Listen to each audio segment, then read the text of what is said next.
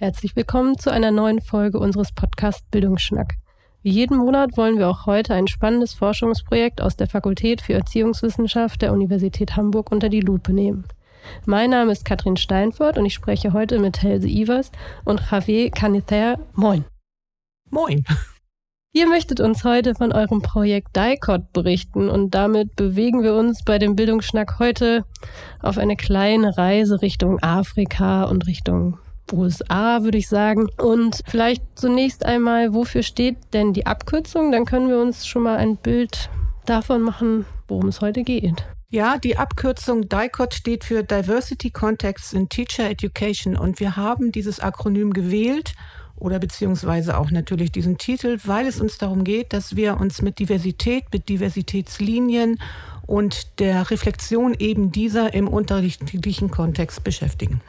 Gut, dann wäre es für uns erstmal spannend, bevor wir gleich dazu kommen mit Javier, was ihr denn beforscht, erst uns einmal einen kleinen Einblick davon zu geben, was denn DICOT für ein Projekt ist. Ja, DICOT ist ein DAAD-gefördertes Projekt im Rahmen der Förderlinie Lehramt International. Da gibt es verschiedene Module, die der DAAD aufgesetzt hat. Wir bewegen uns in dem Modul tatsächlich Modellprojekte an Universitäten. DAAD, das ist der Deutsche Akademische Auslandsdienst, ne? Austauschdienst. Austauschdienst. Deutscher Akademischer Austauschdienst, genau. Und der DAD hat Förderlinien für die Internationalisierung der Lehrerbildung aufgesetzt. Und in dieser Förderlinie haben wir unter Modellprojekte einen Antrag eingereicht mit einem Fördervolumen von 590.000 Euro. Der ist bewilligt worden. Das hat uns ungemein gefreut. Die Laufzeit des Projektes ist von Januar 21 bis Dezember 24. Und die antragstellenden Institutionen, das sind wir hier aus der Erziehungswissenschaft gemeinsam mit dem ZLH. Das Ziel dieses Projekts ist, das Orientierungspraktikum im Bachelorstudiengang der Lehramtsstudiengänge mit der Möglichkeit, internationale Erfahrungen zu machen, zu versehen. Und die können durchaus im Austausch, in einem Austauschvorhaben stattfinden. Sie können aber auch sowas wie Reflexion von Internationalisierungserfahrungen at home sein. Beide Dinge sind möglich. Das heißt, wir haben also Auslandsaufenthalte und Internationalisierung at home im Programm. Die Orientierungspraktika im Bachelorstudium werden ja geframed von Vorbereitungs- und Begleitseminaren. In diesen Vorbereitungsseminaren werden unsere Studierenden unter anderem auf Basis des Anti-Bias-Ansatzes dazu angeleitet, Reflexionen vorzunehmen über ihre Stereotypisierung, über ihre Prozesse von Othering und Nichtzugehörigkeit, genauso wie sie versuchen auch über Zugehörigkeiten sich ins Benehmen zu setzen und privilegierten Erfahrungen, genauso wie Diskriminationserfahrungen, erstmal im Vorwege zu reflektieren und theoretisch einzubinden, um dann auf Basis dieses theoretischen Fundamentes ins Ausland zu gehen und dort Erfahrungen zu sammeln, in Praktika, in Schulen. Unsere Standorte sind dabei Ghana, USA, inzwischen auch Brasilien. Diejenigen Studierenden in den Seminaren, die nicht die Möglichkeit haben, ins Ausland zu gehen, bewegen sich halt im Kontext von Internationalisierung at home. Eine wichtige Voraussetzung für unsere Seminare ist noch, dass alle Lehrenden vorab geschult werden in dem Anti-Bias-Ansatz. Mhm. Und kommen auch Personen aus den anderen Ländern hierhin? Oder ist das eher ein Austausch im Sinne von weggehen und wiederkommen und Erfahrungen hier reflektieren? Genau, also dieses Projekt, dieses DICOT-Projekt bewegt sich tatsächlich nur als Auslandsentsendungsprojekt. Wir haben auch ein Projekt im Hause, das tatsächlich vice versa ermöglicht, aber das ist in diesem Fall nicht so. Okay, das heißt, ihr schult um das zusammenzufassen, einmal die Lehrenden, die diese Seminare als Lehrende an der Universität begleiten. Und ihr geht aber auch gleichzeitig in die Seminare und äh, schult da oder macht da Reflexionen. Ihr ermöglicht es Studierenden, die Erfahrungen zu reflektieren, die sie da gemacht haben. Oder machen das dann nur die Lehrenden, die ihr vorab geschult habt? Wir haben ja eine ganze Reihe von Orientierungspraktikumsveranstaltungen. Ich glaube, es sind mehr als 30. Und von diesen 30 Veranstaltungen sind im ersten Durchgang sieben, im zweiten Durchgang fünf Seminare, die dem DICOT-Projekt zugehörig sind. Mhm. Und die Lehrenden in diesen Seminaren werden vorher im Anti-Bias-Ansatz geschult und geben dann Übungsanteile in das Seminargeschehen hinein, um auf Basis dieses Anti-Bias-Ansatzes auch dort Reflexionsgelegenheiten zu ermöglichen. Dann müsste ich jetzt noch, um das ganz verstanden zu haben, glaube ich, ein bisschen was davon wissen, was der Anti-Bias-Ansatz denn ist. Und da weiß ich nicht, wer von euch beiden da eher was zu sagen möchte. Javi. Okay, ja. Was ist der Anti-Bias-Ansatz? Also, vielleicht zuerst, Bias bedeutet so etwas wie Voreingenommenheit, Vorurteil, aber auch gleichzeitig Schieflage, Einseitigkeit, Verzerrung. Und Anti-Bias heißt, es ist ein Ansatz, um sowohl gegen Schieflagen und Einseitigkeiten zu handeln, als auch gegen Voreingenommenheit und Vorurteile. Es geht also nicht nur um, um die Bearbeitung eigener Vorurteile, sondern auch um, um die gesellschaftlichen Bedingungen und Diskurse, die eben zu sozialen Schieflagen führen, die gerne mit Vorurteilen legitimiert werden. Und Anti-Bias zielt sowohl auf das Empowerment der Einzelnen, aber auch auf den Abbau von Diskriminierung. Und wir haben gedacht, das ist eine, eine wichtige Linie in, in diesem Zusammenhang, weil ähm, wir wollten nicht so etwas machen, wie wir vermitteln Wissen über Andersheit, damit die Studierenden gut im Ausland agieren können. Das ist so ein typischer Ansatz, den man äh, vielleicht annimmt, sondern wir wollten eine, ein Modul anbieten, der die Studierenden auf die Arbeit in Diversitätskontexte vorbereitet. Und das findet man sowohl im Ausland als auch hier in Hamburg. Das stimmt. Und äh, Diversität bezogen auf welche Dimension? Also habt ihr da äh, Einschränkungen oder bezieht ihr die Diversität auf alle Diversitäten, die man so kennt? Ja, wir beziehen sie schon auf alle Diversitäten, die man so kennt und die man, und die man konstruieren kann.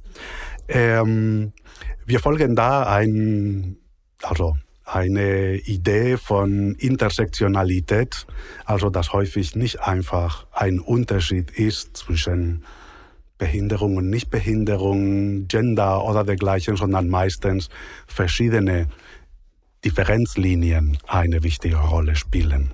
Vielleicht dazu noch grundlegend beim Anti-Bias-Ansatz ist auch, dass man sich über alle Differenzkategorien reflektierend verständigt. Also es geht nicht nur darum, welche ethnische Herkunft habe ich, es geht auch darum, welchen sozioökonomischen Background habe ich, was ist der Bildungsstand des Elternhauses, was ist mein Geschwisterstand innerhalb der Familiengruppe, wie bin ich aufgewachsen im ländlichen, im städtischen und so weiter und so fort. Es gibt ganz viele verschiedene Beeinträchtigungen, Privilegien, über die man sich verständigt und die zusammen dann tatsächlich die Identität darstellen, auf deren Basis ich in die Reflexion gehe. Mhm. Und auf, die, auf deren Basis ich ja auch in die Welt oder auf die Schülerinnen und Schüler gucke und die mir begegnen, oder? Genau. Und das eben auch ins, äh, das eben auch zu reflektieren, darum geht es. Dann ähm, interessiert mich jetzt, nachdem wir den Inhalt dessen, was DICOT ist, ein bisschen klargekriegt haben, interessiert mich auf jeden Fall, was forscht ihr denn? bei DICOT. Also Javier, du hattest es schon gesagt. Ja, Telse möchte noch dazwischen gehen. Ja, unbedingt. Ich habe nämlich noch eine Sache nicht beschrieben in diesem DICOT-Projekt, nämlich die Studierenden, die ins Ausland gehen, sind ja nicht hier, wenn die Begleitseminare laufen. Wir haben Vorbereitungsseminare in den Orientierungspraktika und wir haben Begleitseminare. Und für die begleitseminaristischen Anteile haben wir ein E-Portfolio auf den Weg gebracht, mittels dessen die Studierenden im Ausland sich auseinandersetzen mit ihren jeweiligen Erfahrungen. Dazu haben sie vier Blöcke und in diesen vier Blöcken stehen ihnen Literatur und so weiter zur Verfügung und es gibt auch Reflexionsaufgaben. Und werden die auch dann im Nachhinein nochmal aufgefangen oder ist diese Begleitung dann das, was an Reflexion für sie stattfindet? Also gibt es noch, keine Ahnung, ein Abschlusstreffen oder das ist eine ganz spannende Frage, weil wir gerade an der sind. Mhm. Also das ist zum Beispiel schon ein Ergebnis von unseren Reflexionen unseres Vorhabens. Nämlich es bedarf tatsächlich einer gemeinsamen Abschlussveranstaltung und es bedarf auch einer entwickelten Hausarbeit eines Praktikumsberichtes über das Gesamtgeschehen. Wir sind zuerst davon ausgegangen, dass die Bearbeitung der vier Blöcke ausreichend Material, verschriftlichtes Material uns zur Verfügung steht, um zu sehen, dass die Studierenden tatsächlich in die Reflexion gegangen sind. Das ist aber nicht so. Es braucht tatsächlich nochmal so ein kriteriengeleitetes, umfängliches Befassen. Und du hast es gerade schon beschrieben, das ist Teil dessen, was ihr innerhalb der Gruppe ja reflektiert. Vielleicht bevor wir zu der Forschungsfrage kommen, noch die Frage, ihr redet von wir. Wer ist denn da Teil der Forschungsgruppe, die ihr hier repräsentiert? Ja, genau. Das wichtige Frage natürlich. Also wir haben, sind sozusagen drei verschiedene Gruppen in diesem gesamten Projekt. Und diese eine Gruppe nennen wir das ELF-Team. Das ist das Team für Lehre und Forschung, erziehungswissenschaftliche Lehre und Forschung, ELF. In den Elf-Team sind wir, also neben Telse und ich, ist auch Sarah Fürstenau dabei, sowie Simone Plöger, Carolina Colmenares Diaz, Elena Dedecek-Gertz und noch dazu haben wir eine studentische Hilfskraft, die heißt Billy Widerer. Genau. Und das E-Portfolio wird gestaltet von Britta Schmidt und äh, Nadja Strunk. Und da gibt es auch eine studentische Hilfskraft. Die Arbeit ist aber so gut wie abgeschlossen. Also der Projektanteil ist bewältigt. Und wir haben natürlich auch eine Koordination, die beschäftigt sich auch mit dem im Projekt ebenfalls angelegten Erstellen eines Alumni-Netzwerkes und eines Partnerschaftsmanagements. Also wir haben zum Beispiel auch eine Internationalisierungskonferenz zur Vernetzung hier im Hause gehabt. Und für diese gesamte Koordination, Alumni, Partnerschaftsvernetzungsarbeit gibt es noch die dritte Achse im Projekt und das sind Miriam Hummel und Elisa Emanuwata und eine studentische Hilfskraft auch. Ja, dann Javier. Was erforscht ihr bei DICOT? Warum geht es euch? Mit welchen Fragen seid ihr an das Projekt herangetreten? Ja, das ist also erst einmal, wir sprechen immer von Begleitforschung. Es ist Forschung, die die Durchführung des Projekts begleitet. Und das, man könnte sagen, es gibt also allgemein Gegenstand der Untersuchung ist dieses Modul Orientierungspraktikum für Studierende, die im Ausland gehen, aber auch für Studierende, die hier, hier in Hamburg ihr Praktikum machen. Und man könnte sagen, es gibt zwei Linien. Das eine als Begleitung ist, die, die Implementierung dieser ganzen Ideen zu begleiten in der Fakultät. Und die andere Seite ist die, die Begleitung der Erfahrungen der Studierenden und ein bisschen zu schauen, inwieweit erreichen sozusagen die Studierenden durch diese Seminare und diese Praktika die Qualifikationsziele des Anti-Bias-Ansatzes. Was ist denn der Strang, den du zuerst genannt hast, also den der Implementierung? Wie können wir uns das vorstellen? Wie geht ihr da in das Feld rein? Also, wir, wir haben uns entschieden für eine, so haben wir es in dem Antrag formuliert, prozessbegleitende und dialogbetonte Vorgehensweise. Und wir haben diese, dieses Teil des Dialogs nicht so stark methodisch äh, systematisiert, aber das ist eben viel mit Kommunikation verbunden, Kommunikation vor allem mit den Dozierenden und mit anderen Mitgliedern des, des Teams, die vielleicht nicht direkt mit der, mit der Forschung befasst sind. Es findet eine intensive Kommunikation statt. Das macht die Sache auch sehr langsam manchmal und sehr chaotisch. Aber es geht darum zum Beispiel, also wie erleben die Dozierenden diese, diese Fortbildung in Anti-Bias-Ansatz?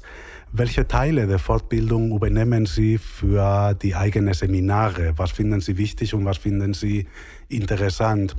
Wie setzen Sie diese verschiedenen Übungen oder diese verschiedenen Teile um? Und da macht ihr Interviews oder wie haltet ihr das fest? Also da haben wir zunächst fragebogenartig erhoben, wie sind die Erfahrungen der Dozentinnen bis jetzt mit solchen Ansätzen wie Anti-Bias oder Diskriminierung oder dergleichen. Das war nicht sehr überraschend, weil in diesem Fall die meisten der Dozierenden waren Leute, die sich schon lange im Bereich der interkulturellen Erziehungswissenschaft äh, befassen, die zu Migration forschen und so weiter. Was wir auch gemacht haben, ist, Simone Plöger hat in den Seminaren teilweise teilgenommen und teilnehmende Beobachtungen durchgeführt. Und dann konnte sie zum Beispiel sehr genau beobachten, wie, wie vielleicht die, dieselbe Bausteine von verschiedenen Dozentinnen und Dozenten umgesetzt wird. Mhm. Sender und Empfänger, ne? wie wird es weitergegeben, genau. was man äh, auf einer Fortbildung macht, ja. Sehr schön. Und zu welchen Ergebnissen hat euch das vielleicht schon geführt? Also Telse hatte gerade schon gesagt, eines dieser e Evaluationsergebnisse ist, dass es eines weiteren Reflexionsmomentes nach dem Praktikum bedarf. Habt ihr für euch schon andere ja, veränderungswürdige Dinge identifizieren können? Also ja, in Bezug auf die Implementierung und vielleicht rein prozesstechnisch machen wir uns Gedanken darüber, wie können wir verschiedene Dozentinnen und Dozenten vielleicht aus unterschiedlichen Bereichen der Fakultät gewinnen. Vielleicht was die Durchführung anbetrifft, was wir gesehen haben, ist, dass, ähm, dass durchaus die also wir haben sehr viel mit einzelnen Übungen im Anti-Bias-Bereich und wir haben gesehen, dass die, dass die Dozentinnen und Dozenten diese Übungen durchaus sehr unterschiedlich umsetzen, ohne dass wir jetzt diese Unterschiede genauer beschreiben oder noch weniger bewerten können. Vielleicht allgemein, es ist ein bisschen früh von Ergebnissen zu sprechen, weil, weil wir noch im Prozess sind. Das heißt, alles, was ich hier erzähle, klingt sehr vorläufig und es ist auch sehr vorläufig. Dazu muss man ja auch sagen, dass ihr mit dem Projekt mitten letztes Jahr gestartet seid, während auch so ein Austausch gerade gar nicht so richtig gut stattfinden konnte, richtig? Ja, das kann ich vielleicht nochmal für die ghanaische Seite beschreiben, weil ich sehr eng mit einer Universität dort kooperiere. Es ist tatsächlich so, dass die Pandemie natürlich dazu geführt hat, dass vieles nicht stattfinden konnte und sich vieles verschoben hat und tatsächlich vieles in 2022 hineingeraten ist, was eigentlich in 21 der Fall gewesen sein sollte. Das hat dieses Projekt nicht ganz so stark betroffen, weil wir natürlich erst in der Entwicklung waren und in 22 richtig schön in der Ausbringungsphase der ersten Seminare und die konnten reisen. Allerdings sind zum Beispiel nach Ghana einige DICOT-Studierende gereist, die gemeinsam mit TTT-Studierenden gereist sind, weil es ein ganz hohes Reiseaufkommen auf einmal gab. Das hat große Vorteile, es hat aber auch Nachteile. Diese Verschiebung müssen wir in der Forschung sicherlich immer mitdenken. Ein weiterer Forschungsstrang, den ich noch ergänzend zu dem, was Javier gerade beschrieben hat, darstellen möchte, ist die Frage der Veränderung von Haltung, von subjektiver Theorie der Person, die als Studierende in diesen Seminaren teilnimmt und den Austausch auch vollzieht. Das ist eher so meine Forschungsrichtung. Ich interessiere mich tatsächlich für subjektive Veränderungsprozesse in diesen Kontexten und versuche das zum Beispiel durch Reflective Journals nachzuzeichnen, im ersten Durchgang ausgehend davon dann aber auch tatsächlich in Interviewsituationen zu gehen, um die Frage aufzuwerfen, gibt es eine Auflösung von Stereotypisierung oder gibt es auch neue Stereotypisierungen, die sich einstellen? Es gibt ja durchaus in der Empirie Belege dafür, dass Menschen, die nicht in die Gelegenheit kommen, ausreichend zu reflektieren, durch Auslandsaufenthalte eher neue Stereotype aufbauen. Und das soll natürlich nicht passieren. Es kann natürlich auch passieren, dass alte Stereotype durch neue überlagert werden. Es kann aber auch passieren, und das ist nochmal eine ganz dritte, für mich sehr interessante Ebene, dass wir in einen Modus hineinkommen, in dem Stereotypisierung nicht sein dürfen.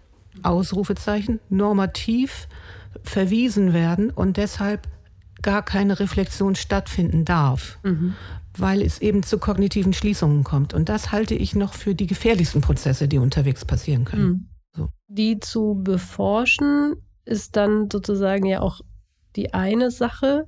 Was bei aller Vorläufigkeit der Ergebnisse habt ihr euch ja durchaus schon mal Gedanken darüber gemacht, wer kann von diesen Ergebnissen, wenn wir sie denn dann generiert haben, profitieren. Also was, was, wem bringt das was, was wir hier erforschen?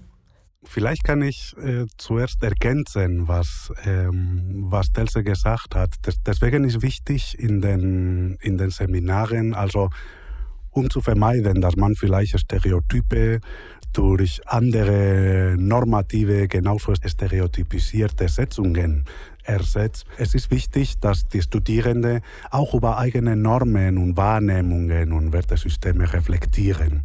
Und darauf schauen wir in der Begleitforschung.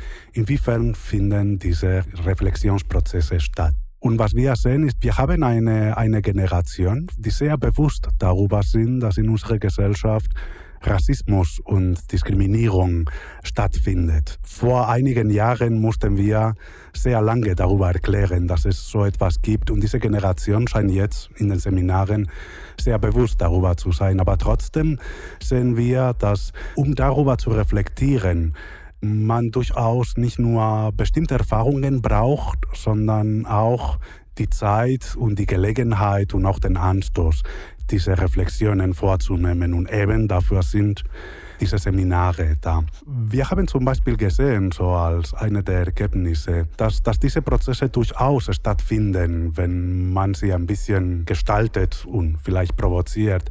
Wir fragen zum Beispiel nach eigenen Erfahrungen als Diskriminierte und Diskriminierende.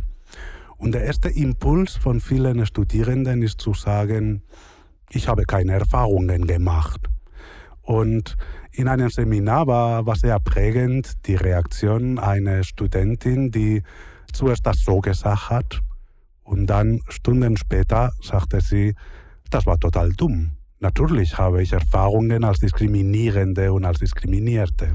Ich glaube, ich habe jetzt auf deine Frage nicht direkt reagiert und ich habe deine Frage inzwischen vergessen. Das ist auch überhaupt nicht schlimm. ähm, diese Ergebnisse, die ihr generiert, wen werden die relevant? Also wer kann mit diesen Ergebnissen was anfangen? Also schnell würde ich sagen, alle.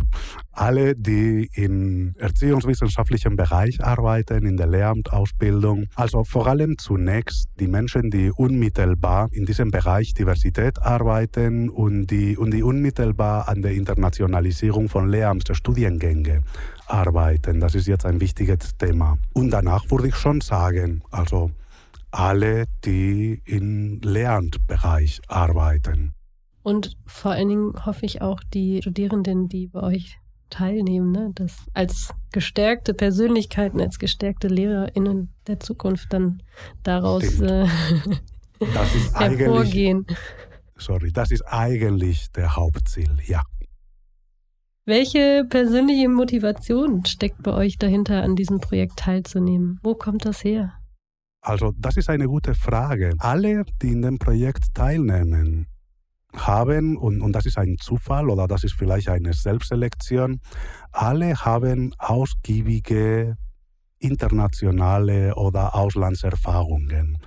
Also mehrere von uns sind sogenannte BildungsausländerInnen. Das heißt, mehrere von uns haben die Sekundarschule in einem anderen Land, das nicht Deutschland ist, haben möglicherweise einen ersten Teil des Studiums auch in einem anderen Land und erst dann sind nach Deutschland gekommen. Aber auch andere haben in anderen Kontexten, häufig während des Studiums, muss man sagen, ausgiebige Erfahrungen in verschiedenen Ländern gemacht.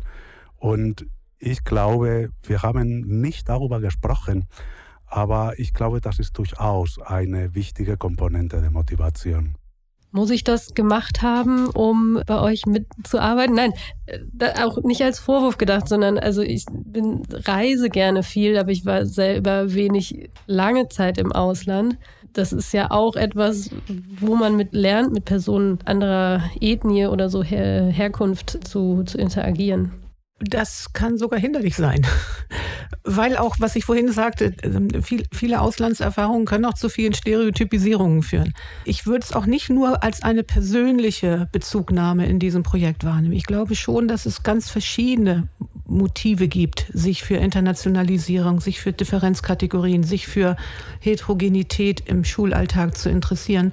Und es ist durchaus auch natürlich eine Haltung, die auch was mit ethnischem Handeln im Unterricht zu tun hat und auch durchaus einen politischen Anspruch im weitesten Sinne hat, nämlich eine Chancengerechtigkeit auf den Weg zu bringen. Und diese Chancengerechtigkeit fängt im Kleinen an, fängt in der Reflexion der eigenen Person an. Und deshalb würde ich sagen, es gibt ganz verschiedene Zugänge und Interessenlagen an dieser Projektmitgestaltung. Mhm. Und welche ist deine? Bei mir geht es ganz viel um Chancengerechtigkeit.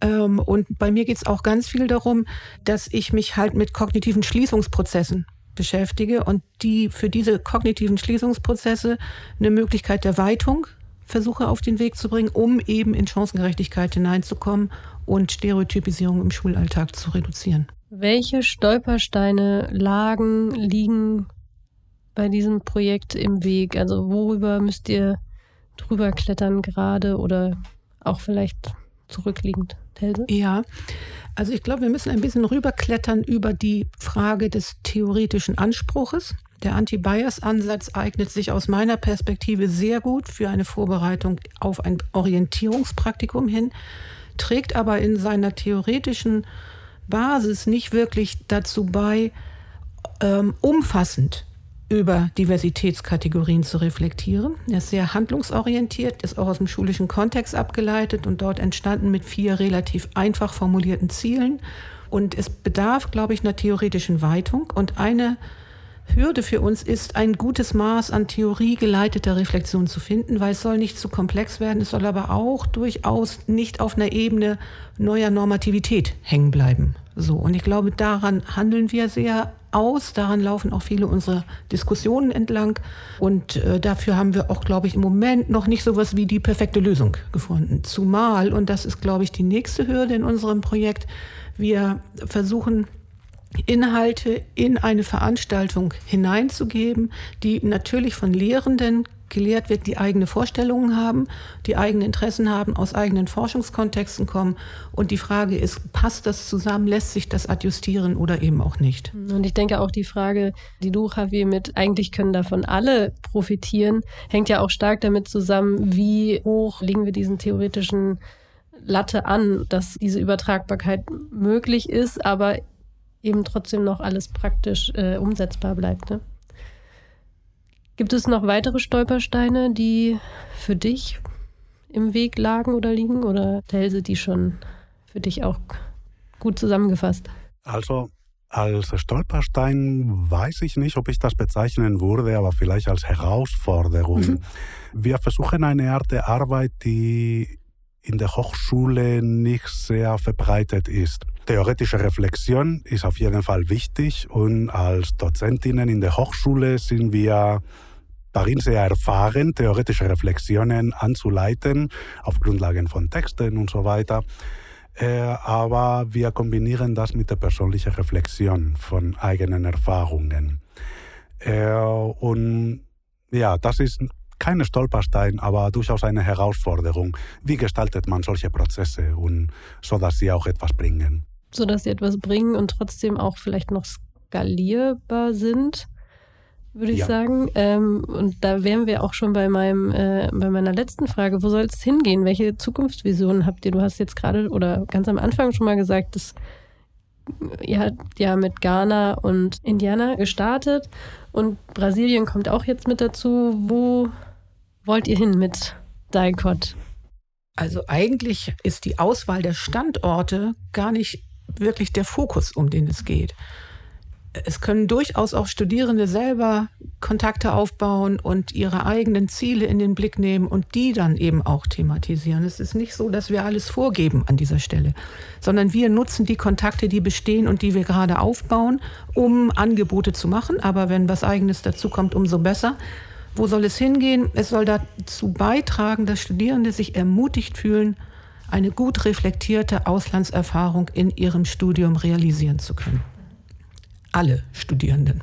Ja, aber also wenn, wenn du das so aufweichst, in Anführungsstrichen, wirklich gemeint, also dass jeder auch seine, ja, seinen Standort letztlich ja mit einbringen kann, wenn es dahin geht. Ich weiß nicht, ob das jetzt schon viele gemacht haben oder machen können. Dann ist es ja auch deutlich größer skalierbar, als wenn man nur in wirklich vorgegebene Partnerschaften äh, fahren kann. Ne? Genau, und das ist auch der Anspruch an unsere Verstetigungsperspektive, dass wir den Lehrenden oder uns selber auch immer wieder neu aushandeln, die Gelegenheit geben, Reflexionsangebote zu integrieren in das Lerngeschehen, in das äh, Vorbereitungsseminar und in das Begleitseminar und die Studierenden aber ihre Auslandsaufenthalte auch selbst organisieren. Wenn wir das hinbekommen, dann haben wir eine gute, eine günstige Ausgangsbasis zur Verstetigung. Und dann sagtest du ja auch im Vorgespräch schon, dann kann sich das ja fast selbst tragen, ne? Dann Genau, das, das wäre so eine Idee, dass wir tatsächlich darüber dann neue Internationalisierungsimpulse gesetzt haben, die aufgegriffen werden. Mhm. Willst du noch was ergänzen? Ja, also vielleicht zusammenfassend die Vision für mich wäre, dass wir dann in Zukunft also viele, viele Studierende haben und viele Dozentinnen und Dozenten, die in dieser Art von Veranstaltungen teilnehmen, die über Differenz und soziale Ungleichheit reflektieren und die eben auch viele Studierende, die eben auch ein Praktikum im Ausland machen und zwar in sehr vielfältige also nicht nur in Europa, sondern auch durchaus in Afrika, Amerika und andere Kontinenten. Das wäre so die Vision. Schön. Gut, dann vielen Dank für die tollen Einblicke in euer Projekt, in die vielen Stränge, die da gebündelt werden und auch zusammenlaufen. Und dann wünsche ich euch weiterhin viel Erfolg dabei. Dies war eine Folge vom Bildungsschnack. Jeden Monat wird hier ein Forschungsprojekt der Fakultät für Erziehungswissenschaft der Universität Hamburg vorgestellt. Wenn Sie wissen wollen, zu welchen Themen die Wissenschaftlerinnen und Wissenschaftler an unserer Fakultät forschen, wie genau sie das eigentlich machen und welche Relevanz das für Bildung und Gesellschaft hat, dann abonnieren Sie uns bei Spotify und iTunes. Danke fürs Zuhören, tschüss und bis zum nächsten Mal.